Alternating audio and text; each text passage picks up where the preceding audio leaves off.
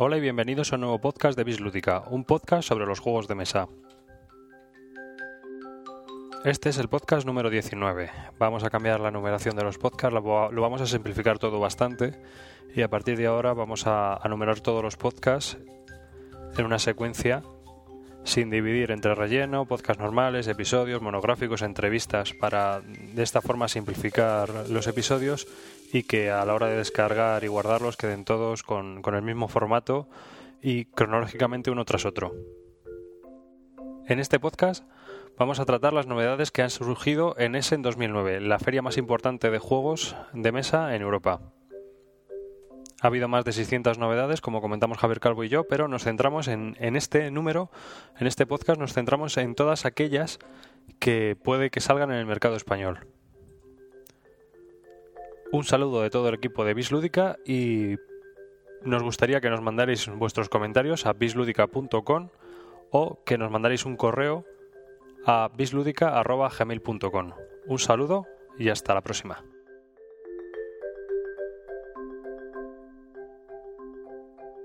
Bueno, tío, yo he de decir de Essen, para empezar, que me siento muy sorprendido.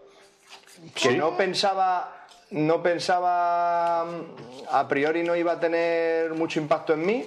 No había visto grandes cosas y grandes juegos, solamente el Stronghold y antes de Essen ya lo habían sacado, lo habían probado y no me empezó a entusiasmar. Ya había leído cosas y no me empezó a entusiasmar. Sí, pero luego... Y la verdad es que llegué a Essen sin muchas pretensiones. Yo he visto muchos juegos interesantes, lo que luego yo no sé si van a tener cabida, por ejemplo, en mi colección, porque si ya sí tengo es cierto juego- que no han sacado muchas cosas nuevas. Claro, es lo que yo te iba a decir. Salvo la CBZ esta, la CBG, que macho, Ah. el Velada Chavatil y todos estos que empiezan a hacer unas cosas más raras, tío. Los checoslovacos. Tío, yo no sé esto, gente. Sí, hablaremos de ello luego, pero mira, eh, tienes en... eh, yo había, había preparado aquí una lista de juegos ¿no? de lo que más, por lo menos me ha llamado la atención, que es una barbaridad. Pero yo creo que tenemos que hablar, o en principio deberíamos hablar primero de los que fácilmente van a llegar a España. Te lo digo porque mucha gente nos escribe y nos dice que hablemos de juegos, pero de juegos que se editan en español. Y muchas veces ya sabes tú que empezamos a hablar de casas pequeñas, de gente que edita un juego en, en Súper Eslovaquia. raro. Sí, y que no Sí, que es vamos que a somos tener- muy frikis. Sí, nosotros somos muy frikis, pero también yo creo que Podemos hacer variar. dos podcasts. Claro. Podemos hacer Essen Friki, o sea, Essen y Essen Friki. O podemos ir variando, si tampoco pasa nada. Hablamos un poco de unos, un poco de otros, un poco de unos, un poco de otros, tampoco es... Pero el caso es que se haga más ameno también para la gente que nos está empezando a escuchar ahora y que, que, pues eso, que, que tienen el Monopoly en casa, el Monopoly...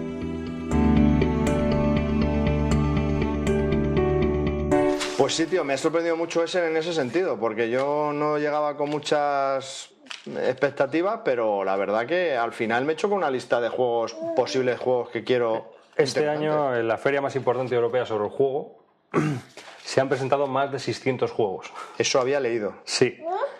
Bueno, pues mm, yo para filtrarlos un poco, eh, hemos, digamos que, que se disponen de varias herramientas, ¿no? Todas ellas, ellas en internet. Están los vídeos, está, están las fotos y demás. Pero vamos, yo me he basado principalmente en el GetBoot, que es una página que habilitó la BGG para, para en tiempo real que la gente fuera votando los juegos o comentando los juegos. Me ha parecido una iniciativa increíble, Sí, porque vas está. viendo online rápidamente Lo que le va gustando a la lo gente. que le va gustando a la gente. Yo también veo una pega en eso, ¿eh? Que ahora contaré. Y luego tenemos otra lista que era la del Fireplay, que era la de los votos de los juegos jugados y ¿Pero demás. esa dónde ha salido? También en la BGG. ¿Ah, sí? Sí. Pues ya no lo he visto. Son dos listas que han salido en la BGG. Una era una guest list, digamos, que iban a diciendo los juegos que se iban jugando más durante ese día en la BGG en Essen. Pero ¿qué- ¿cómo, se- cómo se realiza esa lista? ¿Qué No tienes tú que hacer como jugador? Yo no sé, no soy el administrador de la BGG, no. Más que nada a mí me ha servido para conocer los juegos. Totalmente de acuerdo. Es, sí es lo que me gusta a mí de Essen, porque para empezar, va mucha gente, los prueba una infinidad Es de decir, gente distinta claro, yo- yo- y luego van, van poniendo posts de, de de qué les ha parecido, más las fotos que veo. Aparte de estas dos grandes listas de juegos, pues luego, claro, ha habido gente que también ha estado en, en Essen, tanto españoles como gente internacional y, gente que no ha estado, pero ya también está comentando juegos. Entonces, pues eh, leyendo los blogs de Zoroastro, de Gurney, que es el de Baladas para un Mepel, el de Te toca mover a ti, eh, los chicos de Albacete estos, que tanto nos carteamos con ellos, Nikita, la de la ficha roja, o 80 Beauty, pues eh, todos esos, más el foro El Omnipresente BSK, y desde luego, luego ya entrando en el ámbito internacional, las fotos de Trick Track, que son 800 fotos las que hay, más o Todavía menos. no las he visto. ¿Cómo puede ser posible? Ya pasó una semana de ese ni yo no las he visto. Y luego tenemos las grandes reviews de Kuma, Coolman Game Boss, que se lo ocurra al día alucine todos los Essen. O sea, yo es una cosa que espero después de Essen, leer la- las reviews de este hombre, porque... Bien es cierto que es escribe bueno, unas reviews muy buenas de los juegos. Sí, sí. No tiene muchas en- a, a lo largo del año. No, no. O sea, no comenta muchos juegos, pero el que comenta Lo comenta en lo profundidad. comenta en profundidad. Y bien. Muy bien, sí, la verdad que sí. La- Y es luego- muy recomendable. Vas a poner los links, ¿no? Y todo. Sí, sí, pondremos los links y, si y los enlaces y todo esto. Con los y luego también eh, otro, otro blog que he visto a partir de la Board Game News, que es Obsession About Everything, de una chica, Melissa R, no sé cómo se apellid- apellidará. Melissa, Melissa R Es... es la de la agrícola. Ah, es la de la agrícola. Es la que hizo todos los playtesting de, de la agrícola y cuando Vale, decía vale. si iba a salir, si no iba a salir. Bueno, pues esta chica también ha estado en Essen y te, en su blog, día por día, va diciendo lo que ha jugado, qué es lo que más le ha llamado la Ah, atención. Es que es muy importante. Y es una visión más mm, curiosa porque está hablando de, de juegos que no son los típicos de, lo- de nosotros los grandes frikis, sino que son a lo mejor pues más infantiles o más familiares también. Ah, He Sí, visto ella, varias tiene una, esa- ella tiene una visión un poquito más, sí, de cara a, un público Ocasional. más ocasional que, sí, es cierto. Bueno, y ya para finalizar, eh, de, este, de todos los enlaces y demás, luego ya tenemos las grandes páginas web de noticias. La nacional Jugamos Todos, eh, jugamostodos.org y por supuesto la Wargame News, que obviamente yo cuando salió esta página no, yo decía, no la veo mucho, pero ahora ya que, que han, digamos, para mí han encontrado su sitio y la verdad es que publican cosas bastante interesantes. Incluido artículos de los de Jugamos Todos. Es que hay gente que, que escribe para Board Game News, como Dale Yu, Hmm. la chica esta que nunca me acuerdo del nombre, eh, que escriben unos reviews muy interesantes. Porque le van dando pequeñas notas, hacen comentarios rápidos de impresiones que tienen, porque como también tienen mucha, muchos conocidos y mucha gente que juegan con ellos, pues re- son reciben muchas impresiones en muy poco tiempo, de mucha gente muy variopinta. Todas sus impresiones la verdad es que son muy buenas. Y bueno, pues impresiones varias y juegos varios. Yo he visto algunos, bueno, he visto un montón que me han llamado la atención. Si tú de 600 tienes una lista casi de 300, majete. No, tendré treinta y Tienes tantos. que quitar 200 de niños. No, tengo treinta y tantos. No, no, de niños no he metido ninguno. Ya, por eso, por eso, quitar 200 de niños, que ahí el ciento sí, bueno, habrá llegado Java y habrá dicho 300 Java- juegos. Java ponían Ah, 200 juegos. Y una curiosidad, Hasbro no tenía stand este año. Ah, ¿no? No, no sé.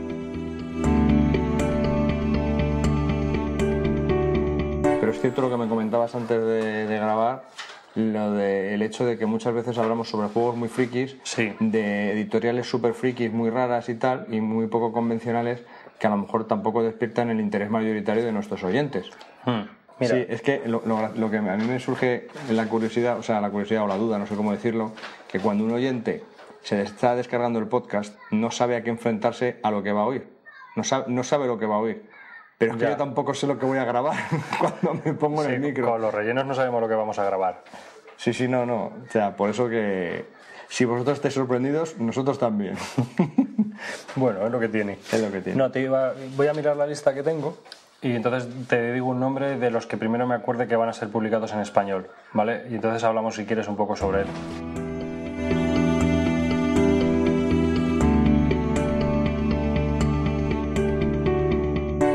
Agrícola la expansión sí que la va a sacar homolúdicos. Sí, eso lo que pasa es que yo lo que había oído es que era para, para verano de 2010. Puede ser. Sagres nos ha dicho que no se lo puede creer. Mm. Yo es que ahora mismo no recuerdo dónde lo he visto o leído. Pero Creo que ha sido en un foro de la BSK, que entré así de casualidad. No, pero no estoy seguro, ¿eh? Pero lo que yo te iba a preguntar es que en ese no, no fue uno de los. mm, Vamos, pues se pensaba que iba a, ser- iba a llamar bastante la atención y, y no llama mucho la atención. Pero yo es que pienso que la persona que tenga el juego va a Essen, se la compra o la adquiere y dice, me voy a jugar a otra cosa. Es que yo creo que, que, eh, a lo mejor sí, sí han podido jugar al Lojang, por novedad. Pero no vas a ir a, a la agrícola a jugar la expansión. Vas y te la compras. Claro, efectivamente. Si te gusta el juego, Porque que- ya sabes que te lo quieres. O sea, lo quieres sí o sí. Claro, lo que eso- sí había nuevo en el, en el en Essen de la agrícola eran los puzzles. Un montón de historias que han sacado de puzzles. así de merchandising. No, no, juegos.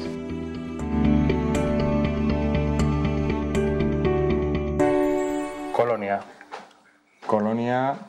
Pero bueno, Colonia es que tampoco, como lo va a sacar Queen Games. Bueno, de hecho lo ha sacado Queen Games y, Aquí lo distribuye Mercurio. y es internacional, o sea, no hay texto en las. O, o sí, sí que hay un poquito de texto en algunas cartas. Ahora mismo no estoy seguro. Da igual, pero la, la edición es internacional, o sea ¿Y que... la edición de lujo? ¿A que no sabes lo que incorpora? No, pero alguna, algún Que hueso, cuesta 100 euros. algún hueso de santo o algo. No, creo que son los 200 y pico. Las monedas. No, los 200 y pico meeples son de madera. Hmm, Entonces, ¿de qué eran en la original? De cartón. No sé. Fichas. No sé, pues son como un montón de, de meeples o Pues de, te digo la fichas verdad, he de visto colores. un mogollón de fotos y no me he fijado. Yo, he visto, yo es que creo que eran cubitos. Pues son meeples, pero justificar el precio, no sé. Curiosamente tampoco fue un juego que llamó mucho la atención y eso que Dirgen pues es bastante conocido, ¿no? Alhambra, Es raro. Wallenstein, Timbuktu. Llevaba otro juego también, el Granada. Pues de ese ya ni se ha oído hablar nada. Que es que yo por todo lo que he visto, es que es el mismo. ¿Es el mismo que la Alhambra? Sí, pero vamos a ver, estas listas que hemos tenido nosotros de juegos más jugados, de no sé qué, de los más llamativos, de los que más molan, son de frikis. Y Queen Games son juegos familiares. Que sí. Pero yo me refiero. El Granada Sí. es como un remake del, del Alhambra. Es que realmente mm, el mecanismo es prácticamente el mismo. La única diferencia, por lo que he visto, es que en vez de tener murallas, tienes que ir construyendo con el mar al- como la muralla, como si eh, digamos que el mar hace de muralla Sí. y gana también el que más largo tenga el, el mar continuo. Y luego las losetas eh, tienen un anverso y un reverso. Sí. Y dependiendo de qué momento la puedes poner de un lado o del otro. Hmm. Pero, pero, pero básicamente Bueno, también presentaban este de los tranvías, pero es una reimplementación del metro, que Queen Games lo que hace muchas veces es eso, es eso reimplementar juegos. Wallenstein lo reimplementaron en el Shogun, el metro lo ha reimplementado ahora en el Cable una- Car. Cable Car, sí, pero tiene El, acciones, ¿no? el Shadow Manager o algo. Fue Atlantic Star luego. O sea, muchos juegos los vuelve a reeditar otra vez el, el este, Los Jardines de la Alhambra. Antes era un juego abstracto que había publicado hace muchísimos años Dirgen, que es muy, muy sesudo ese juego. A mí no me gusta. Y bueno, pues Colonia no ha levantado las expectaciones que, que se pensaba que iba a levantar, pero bueno, tampoco a, mí personalmente no me preocupan en ese aspecto estas listas. Sino- Yo, yo, Colonia sí, yo creo que sí- sería un juego que probaría si fuese ese. yo también.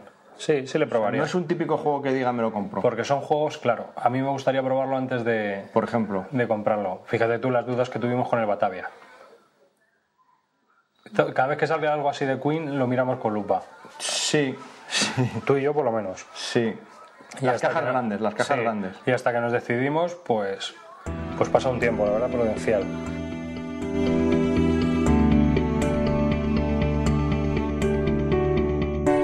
Dixit. Dixit que se ganó... habla en todos los lados. Sí, bueno, Dixit, pero Dixit ganó el premio del año en Alemania, el As de uy, en Alemania, en Francia. El, ganó el premio del año en Francia, el As d'Or, y también ha ganado aquí el premio del año en España. Y bueno, es un party game. No, no sé si has oído un poco de qué Sí, va la sí, sí, mecánica ya. y todo esto, pero que es un party game que tiene unas reminiscencias al, al americano Apples to Apples. Aunque dicen que este es mejor. Pero, wow, el Apples to Apples hay texto. Estas son fotos solo. Sí, solo son fotos. O sea, es decir, tú vas sacando cartas, se van haciendo fotos y tienes que ir haciendo una historia. A mí el juego me parece correcto, pero yo no he jugado, ¿eh? Pero todo lo que he leído, las reglas me las he leído y tal, porque estuve, le estuve siguiendo.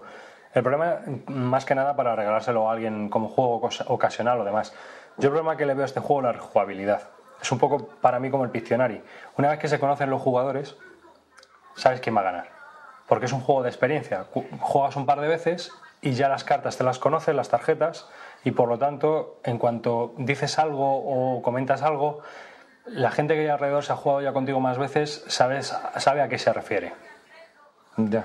¿Me entiendes? Porque eh, la mecánica del juego es que tú tienes que describir una carta de forma ambigua, ni, ni diciendo qué es, ni diciendo qué no es. Ah, Y los demás eh, tienen que elegir una carta. Todas esas cartas se colocan juntas, se dan la vuelta y cada persona elige cuál es la carta que crees que has descrito tú. mm, bueno, entonces sí, la rejugabilidad es escasa. Es Como muy lo escasa. utilices dos veces con el mismo grupo, ya está. Está la misma línea de juego también que el Barbarossa de Klaus Teuber. Entonces, para mí es un juego que ha llegado tan lejos y ha ganado tantos premios, sin- sinceramente, por la apariencia del juego, por las ilustraciones, que son preciosas. Es, es una ilustradora francesa y es una maravilla. No sé si has visto las cartas, pero Sí. son una pasada. A mí me gustan mucho.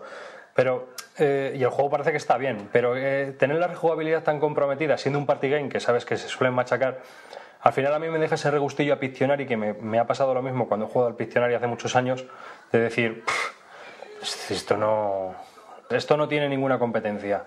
Sabes que si, si juegas con determinada gente, sabes quién va a ganar. También, también depende, porque el hecho, el Pictionary tenía muchas tarjetas y mucha variedad. Entonces, aunque sí es cierto que la rejugabilidad es limitada, pero es menos limitada que con el Dixit. ¿Cuántas tarjetas tiene el Dixit? Es que no tiene tantas. No Ya. Tiene 100. Ese es uno de los Como problemas. 36 o algo así, puede ser. No lo sé, no lo sé, no me acuerdo. Entonces, claro, Pero es lo que te digo. Entonces, yo he pensado que, hombre, tiene su, su utilidad y yo creo que como regalo de juego para gente ocasional está muy bien. Pero a mí no me termina de convencer todo, todo lo que conlleva. yo creo que no es un juego que tuviese en mi librería para sacar en un party game. Yo depende de con quién esté.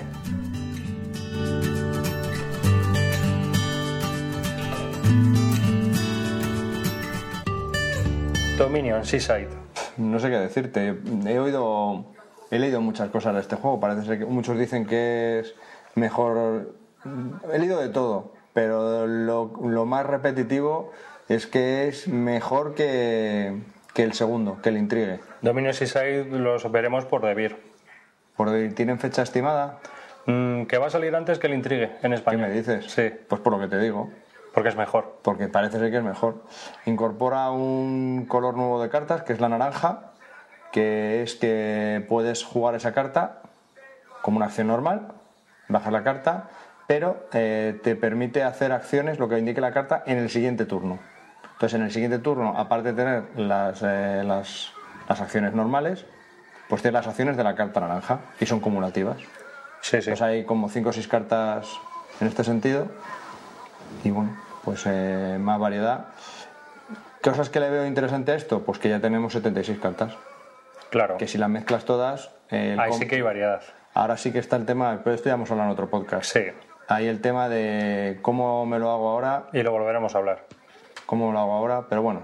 mm, yo ya me he quedado bastante tranquilo con el Dominion 1. No sé, el día que lo vea viendo el precio, pues seguramente me compre alguno de los otros, pero de momento Yo no sigo Dominion, así que me da un poco igual.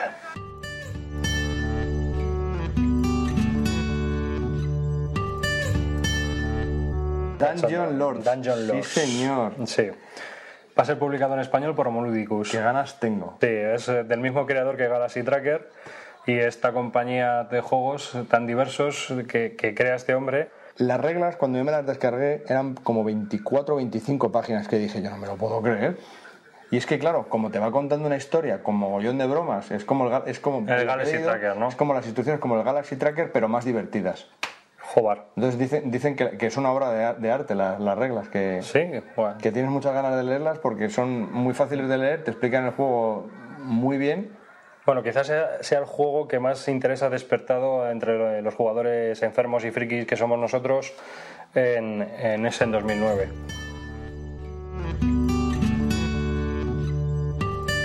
El que va a sacar este juego, ya lo ha anunciado, Factory Manager, Power Grip, Ah, el, de, el del pelo verde, el del pelo verde. Que es el contrario a mí. Es un juego de finanzas donde hay que optimizar el rendimiento de una fábrica. Es que el tema es total. No me digas que no te llama. A mí me llama. A mí solo, solo me da miedo una cosa, que sea muy matemático, o sea, que sea muy Medici versus Strozzi, muy capitán. A mí lo que han dicho que es eh, en, el, en el- del palo del power del power grid. Sí, claro, pero bueno, Pow- Power Grid tiene algo de eso, ¿eh? Hay que hacer a veces un poco de cálculo. No, ese sudo. Pero tampoco hay que utilizar. No, no, no es el capitán. jugar sin, sin matemáticas. No es el capitán ni es el Medici versus Strozzi, eso- en eso estoy de acuerdo. Lo que sí he oído es que no es para jugadores ocasionales. Es duro. Es un juego para, es un juego pesado. Es duro, no sale muy caro. Se sale No, no, por menos de 30 euros. Sí, bueno, en- aquí en España digo yo que saldrá por 30 euros. me no sé, pero ahora están por 25 o 28. Y luego, Es otro de mis, mis grandes sí, objetivos. obviamente yo también lo estoy siguiendo. Dungeon Lords, este y otro que comentaremos más adelante.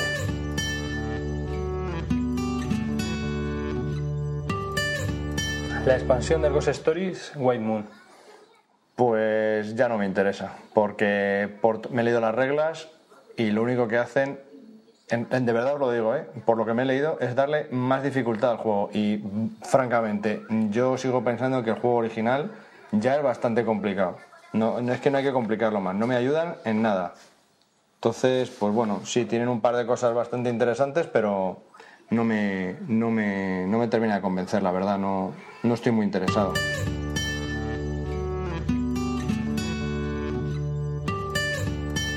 Middle Quest. Middle Quest va a salir por Debir, aunque se va a retrasar, porque se ha retrasado también la edición americana. Es un refrito del sistema del Arcan Horror para la Tierra Media, así que ¿Ah, sí? al que le guste estos juegos, ¿El Arkham Horror? a mi hermano este le va a Pero un encantar. momento, un momento, el Middle Earth Quest no es para uno. Digo el sistema. Ah, perdón, perdón. El sistema de juego es el del Arcan Horror aplicado a la Tierra Media. ¿Vale? Es hacer aventurillas y, y esto. Yo lo he estado mirando un poco por encima por las reglas porque más que nada puede ser interesante para parte de- del grupo de juego de la zona de Ameritrash y tiene muy buena pinta. Pero No se puede decir eso, que es tabú. tiene buena pinta, no se no, puede decir. y me ha dejado frío tampoco. Vale. Bueno, pues eh, realmente llama la atención como americano y como juego americano temático. No, brillante tanto no.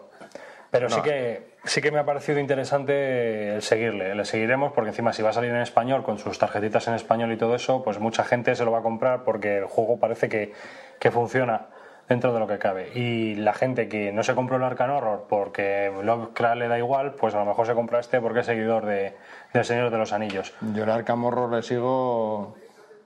pero por el sistema de juego que te mola.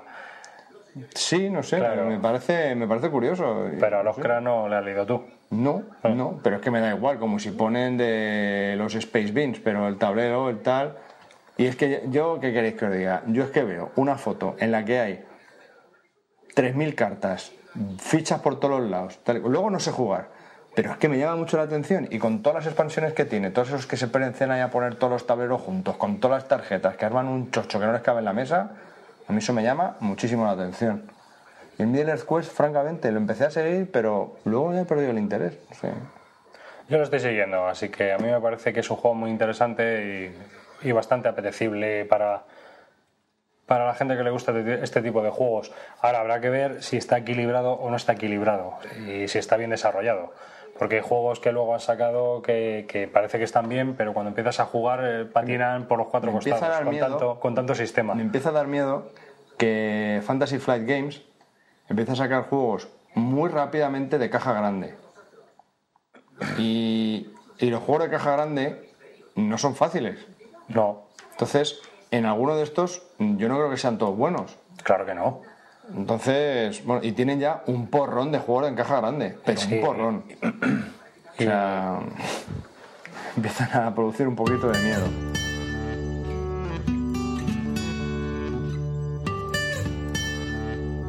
Mira, un, un filler que me ha llamado la atención, a lo mejor lo vemos aquí por Devir también, no lo sé, si, este, si empiezan a distribuir los juegos de Smith, si será así. Mosaics, que es un es. filler. A mí me ha llamado mucho la atención. muy curioso. Sí, porque mm, en, este, en la última salida familiar que tuvimos, mm, me llevé, bueno, yo no lo tengo, pero me, me imprimí unas, unas hojas con el Wurfel Bingo, el bingo de dados. Y con dos dados, bueno, pues jugamos 10 personas y muy bien, ¿eh? Funciona muy bien, sí, sí, muy divertido. Tienes que ir anda- haciéndote ahí tus combinaciones de números, a ver cómo puntúas y está muy chulo. A todo el mundo le gustó bastante. Gente que juega y gente que no juega. O sea, para pasar un ratito que estábamos de viaje, tú imagínate, de viaje, viendo una zona turística, Albarracín, tal, después de cenar, todos juntos allí jugando, pues mira, estupendo. Y este es una especie de, de variante, digamos, de ese tipo de juego. Sí, porque el dado tiene círculos, aspas Y triángulos. y triángulos. Entonces tira los dados Y lo único que en vez de hacer combinaciones de números, tienes que formar áreas en, el- en la hoja. Es una cuadrícula de 7x7 y tienes que ir completando áreas de 5 iguales por lo menos. Esas son las que puntúan al final. Hay un sistema de puntuación y cuantas más áreas tengas iguales y grandes, mejor. Sí, es un poco. Curioso, te tienes que... eh, uno digamos que es matemático o tipo póker y este es más de, de control de áreas, más puzzle.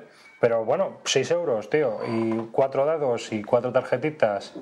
Luego te lo imprimes tú y pueden jugar 300 personas con, lo- con los cuatro dados. Ya hemos terminado el Mox ¿no? Porque Sí. pasamos a la N y en la N hay un juego que acaban de presentar en Essen, que creo que también es de Smith, que se llama Numeri.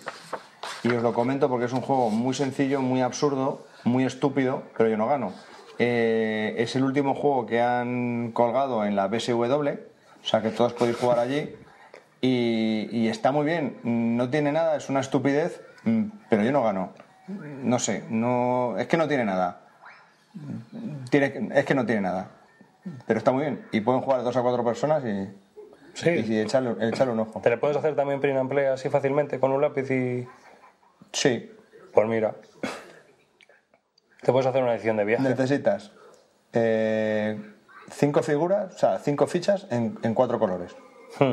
El 1, el 2, el 3, el 4 y el 5. Ya está. Y un dado con el 1, 2, 3, 4, 5 y una estrella. El 6. Muy bien. Muy, muy bien. No se, no se me había No se te había ocurrido, eh, joder. se me había ocurrido. Tela marinera. Qué brillante, estás brillante estoy esta hoy- noche, eh. Ya ves, he traído una lista de 400 juegos y estoy brillante. Estás que derrochas neurona. Mira, mira, va. Me reflejo hasta en tu calva. Qué bonito.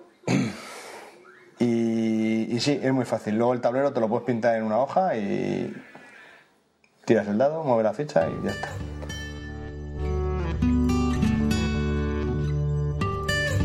Mr. Jack en Nueva York. Este juego salió Mr. Jack, que es de Bruno Catala. ¿Es la expansión? No es una Mr. expansión, Jack? no, no es una expansión, es una especie de refrito de su juego, pero esta vez ambientado en Nueva York. Ah, Cosas buenas, que este juego tiene una buena base de fans. Entonces, a la gente que, digamos, jugó a Mr. Jack, a lo mejor este juego, eh, si han refinado el sistema y, y han diseñado un nuevo juego un poco mejorado, digamos, de lo que era Mr. Jack, pues a, a los antiguos jugadores les puede llamar la atención. ¿Te das cuenta que es uno de los pocos juegos de dos que es bastante famoso Sí, dentro del mundo de y nosotros de no dos? lo tenemos. Y nosotros no tenemos ningún interés en tenerlo. Ya. ¿Será por Catala? Será por Catala. Pero porque tú y yo no, no somos fans de Catala, pero hay gente que sí, y por lo tanto a mí me parece interesante comentarlo. No sé. Porque hay gente que, que yo, creo que le de puede gustar. yo antes de conocerte a lo mejor lo hubiese mirado. Pero ya has inculcado del Catala. tío, No, si yo no te he inculcado nada. Yo te digo que no. A mí sus juegos no me, no me llenan. Entonces, todos los que he probado hasta ahora. Claro, ya sé lo que me pasa, que como el Catala es amiguito del Fauduti y tú el Faiduti es... No, vamos a ver, Me estás condicionando, me estás condicionando, No, eh, para me mí- estás amargando mi vida de juego. Para, para mí los juegos de Fight Duty están muy bien. La primera partida. Y ya. Y ya no lo vuelvas a jugar. Porque empiezan a quemarse. Ellos solos. Se empiezan a derretir. Qué bonito. O sea, son juegos divertidos y hay algo... mm, dime tú un juego de, con una alta rejugabilidad de Fight Duty. pues si es que no tengo. Coño, pues no me dejas. No, No, no, no perdona. me- Bueno, el Ciudadela lo regalaste. Pero es que... bueno, venga, otro. Ese no quiero ni comentarlo. Ah, bueno, sí tienes uno de Fight Duty. El Valle de los Mamuts. Tío, ese es buenísimo. Ese es bueno, ese es bueno. Ese es muy bueno. Ese está y tiene bien. mucha rejugabilidad. Sí, toda la que quieras porque es caótico a tope. Pero bueno, ese es otro de los problemas que, no te, que, te, que te pasa con el Fight Duty, que son muy caóticos. Para mí sí. Entonces, a mí me frustra mucho estar ahí dos horas y media jugando para que, plas, ala, de repente, a la Pero, mierda. tío, que somos prehistóricos, macho, esas cosas pasaban. De sí, repente sí, sí, no digo que no. viene una horda Que, de... que ese juego me gusta, que ese juego está bien, pero que en un juego a lo mejor un poco más, no sé, que encima son refritos de otros juegos. Bueno, sí es cierto, no tienes que pensar, o sea, te van pasando cosas y... Pero bueno, Es un juego para divertirse el Valle de los Mamuts. Pero bueno, no estábamos hablando de Fight Duty, estábamos hablando de Mr. Jack en Nueva York y es lo que te comentaba. A mí no me gusta, a ti tampoco, pero bueno, no sé si a ti parece que es que te he comido yo el tarro. Pero. Pero tiene una buena base de fans y yo creo que, puede interesar. Y mucha gente a lo mejor que ha jugado al anterior juego no se había decidido y tal, pues si le han refinado el sistema y lo han mejorado, seguramente se puedan atrever con este Mr. Jack en Nueva York.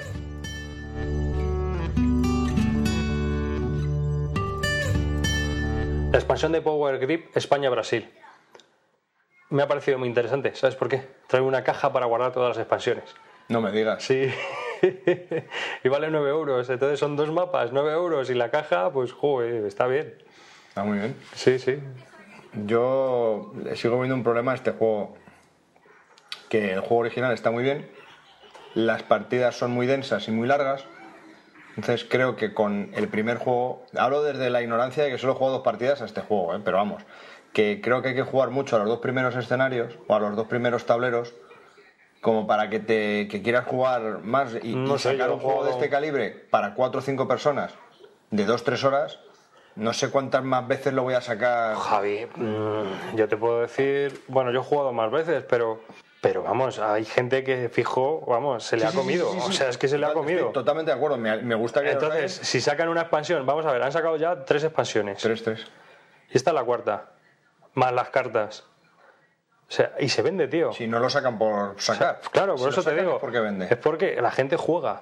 no, no, que si me Tú, parece tú has jugado dos que- veces, pero es que habrá gente que habrá jugado al mapa de Alemania 40 veces. Pero, y no me niego, pero, pero lo que me choca es que este es un tipo de juego que es muy sesudo, que requiere a cuatro personas, porque con tres se queda, parece un poquito cojo. Ya. O sea, cuatro con cuatro está muy bien. O sea, que lo veo muy difícil de sacar a la mesa. En Y tu grupo. No, en general, porque tres horas, cuatro personas, cinco personas, es complejo. Y aún así, se juega muchísimo. Ya. Me parece increíble, o sea, me, me parece muy bien. No creo que haya muchos juegos con este peso que toquen tanto la mesa, ¿eh? Realmente.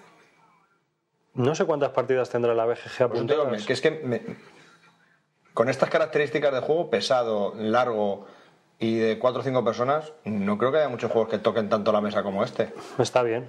Para ser un Eurogame está bien. Yo, lo a eso jugar, yo- razón. yo lo jugaría muy a menudo. Si pudiese, lo jugaría muy a menudo, porque me parece un juego que ofrece muchísimo.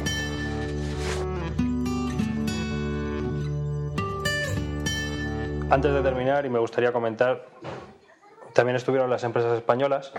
Estuvo Nestor Games, que presentó un montón de juegos abstractos de Es estos que verdad.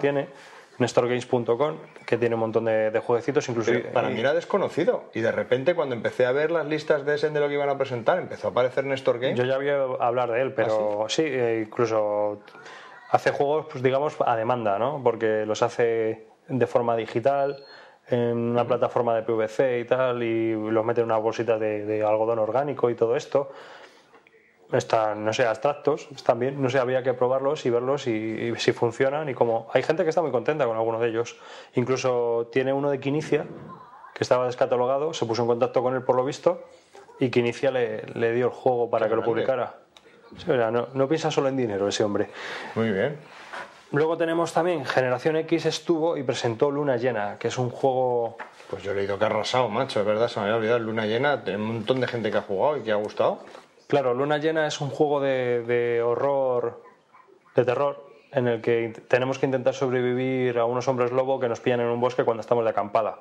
No sé mucho más del juego, pero Lo vamos... típico cuando te das de acampada, lo normal. Lo normal, que te lleguen los hombres lobo y te coman.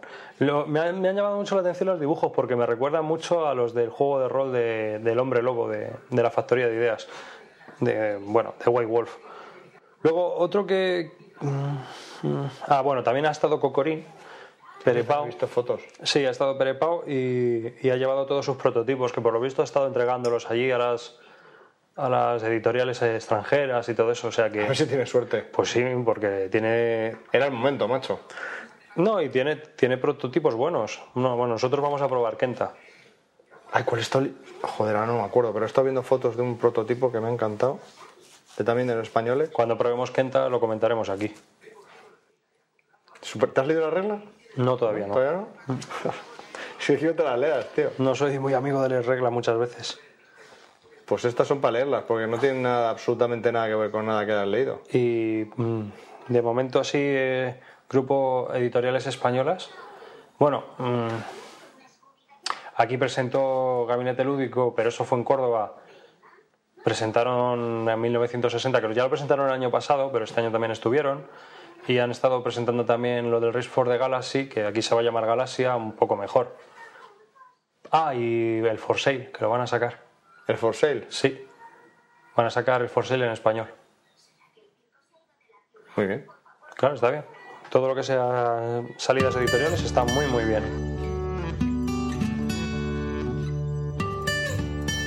Muy bien. A mí me queda por comentar, volviendo al al tema inicial, el Essen, me queda por comentar un, un juego, que es el otro de los, de los que mejor sabor de boca me ha dejado, junto con el Dungeon Lords y el, y el Factory Manager. El Shipyard, Ah, sí, o. Die Werft en alemán. Cada uno tiene un tablero individual, hay un tablero conjunto en el que tienes que ir consiguiendo trozos de barco, tanto la proa, la popa como la parte, mástiles, tripulación, yo qué sé. Otra vez lo mismo, más, háztelo, háztelo tú mismo, coge de aquí, tu subasta, que pum, que pan. Pero tío, a mí me mola. ¿Yo qué quieres que te diga? Yo veo tantas Que, cosas en el tablero. esos esos juegos de desarrollo nos gustan mucho. ¿Problema? Pues que sí, que empieza que es un poquito largo y no se ha probado mucho en Essen, pues por eso mismo. Yo es otro de los juegos que si hubiese ido a Essen, hubiese probado por miedo. O sea, por probarlo no vaya a ser que me lo compre y no me. Claro, es que funcione. esos juegos es mejor a veces eh, ver un poquito antes de que va y, y, y mirar a la Sale gente caro, que ¿eh? Todo lo que tiene, todo, lo que, todo la- la- el material que tiene, no sale caro, sale por 33 euros. Ah, yo he visto las fotos y a mí me han gustado mucho. Independiente del idioma, 33 euros, ¿qué quieres que te diga? Está, tiene buena pinta, a mí me ha llamado la atención. Que no se puede decir tiene buena pinta. Ay, otra vez. Ay, pues a mí me ha gustado. Como un niño. Me ha A mí gustado. me ha gustado. Eso lo dice mi hijo. A mí no me ha gustado nada. Bueno, pues a mí me ha gustado. ¿No puede ser un poquito más adulto? Me ha gustado. Hubiese hecho lo mismo. Un poquito más adulto, sí. Me ha gustado. Joder.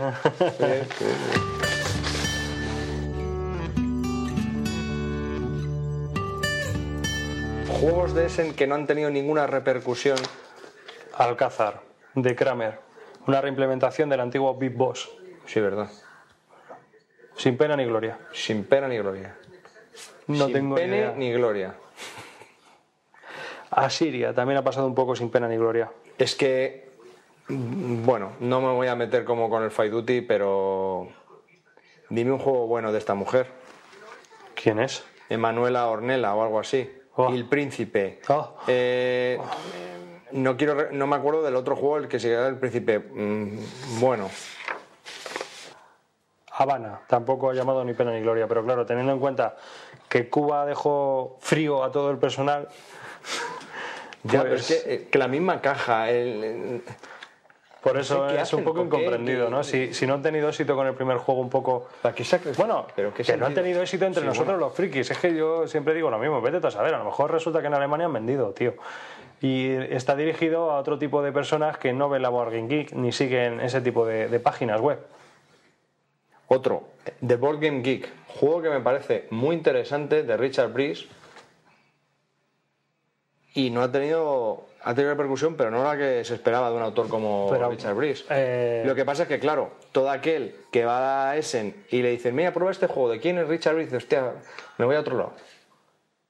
Son un poquito Este- duros. sí, son Entonces, duros. claro, a lo mejor ya te echa para atrás. Aunque no es muy largo de duración, pues son 60 minutos, pero sabes que Richard Breeze y dices, hostia, es que... Bueno, pero... Voy a pasar una hora y media y me voy a quedar deshecho. Claro, porque son juegos duros que son. Bueno, no, pero este dicen que no es nada duro. Que es bastante simple. Por lo menos en la, en la web de Zoroastro lo dicen así. O sea, en el, blog de Zoroastro lo comenta él. Que eh, en principio le he hecho un poco para atrás que fuera tan simple, pero que luego le llamó la atención porque jugando se dio cuenta de que el juego tenía muchas variables y potencial. Y luego otro juego que ha tenido bastante repercusión en Essen y yo también le, le veo, le sigo. Tablero maravilloso, mecánicas de juegos, algunas nuevas pero muy parecidas con algo que ya existe, el Vasco da Gama. Es precioso, el juego es precioso. Llama mucho la atención. Tú lo seguías antes de Essen Sí. Y, y bueno. a ver la última lista, déjame la tenemos- última hoja. tenemos eh, le, seguimos, le estamos siguiendo.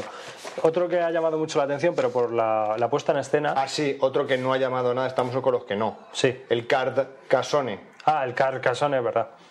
Hombre, Que no sé por qué, porque yo he leído las reglas y- y ya, pero ¿cuántos juegos hay de Carcassonne? me da igual. El Roma 2 tampoco No, en realidad todos los de Queens han pasado un poco de largo eh, en cuanto a, a llamar la atención. el juego de cartas de la Aladdin Dragons y el que quiero, quiero, quiero, quiero, El está muy barato, el paso. Ah, el El paso. juego de Stefan Dorra. Sí, ese Es tiene muy buena pinta.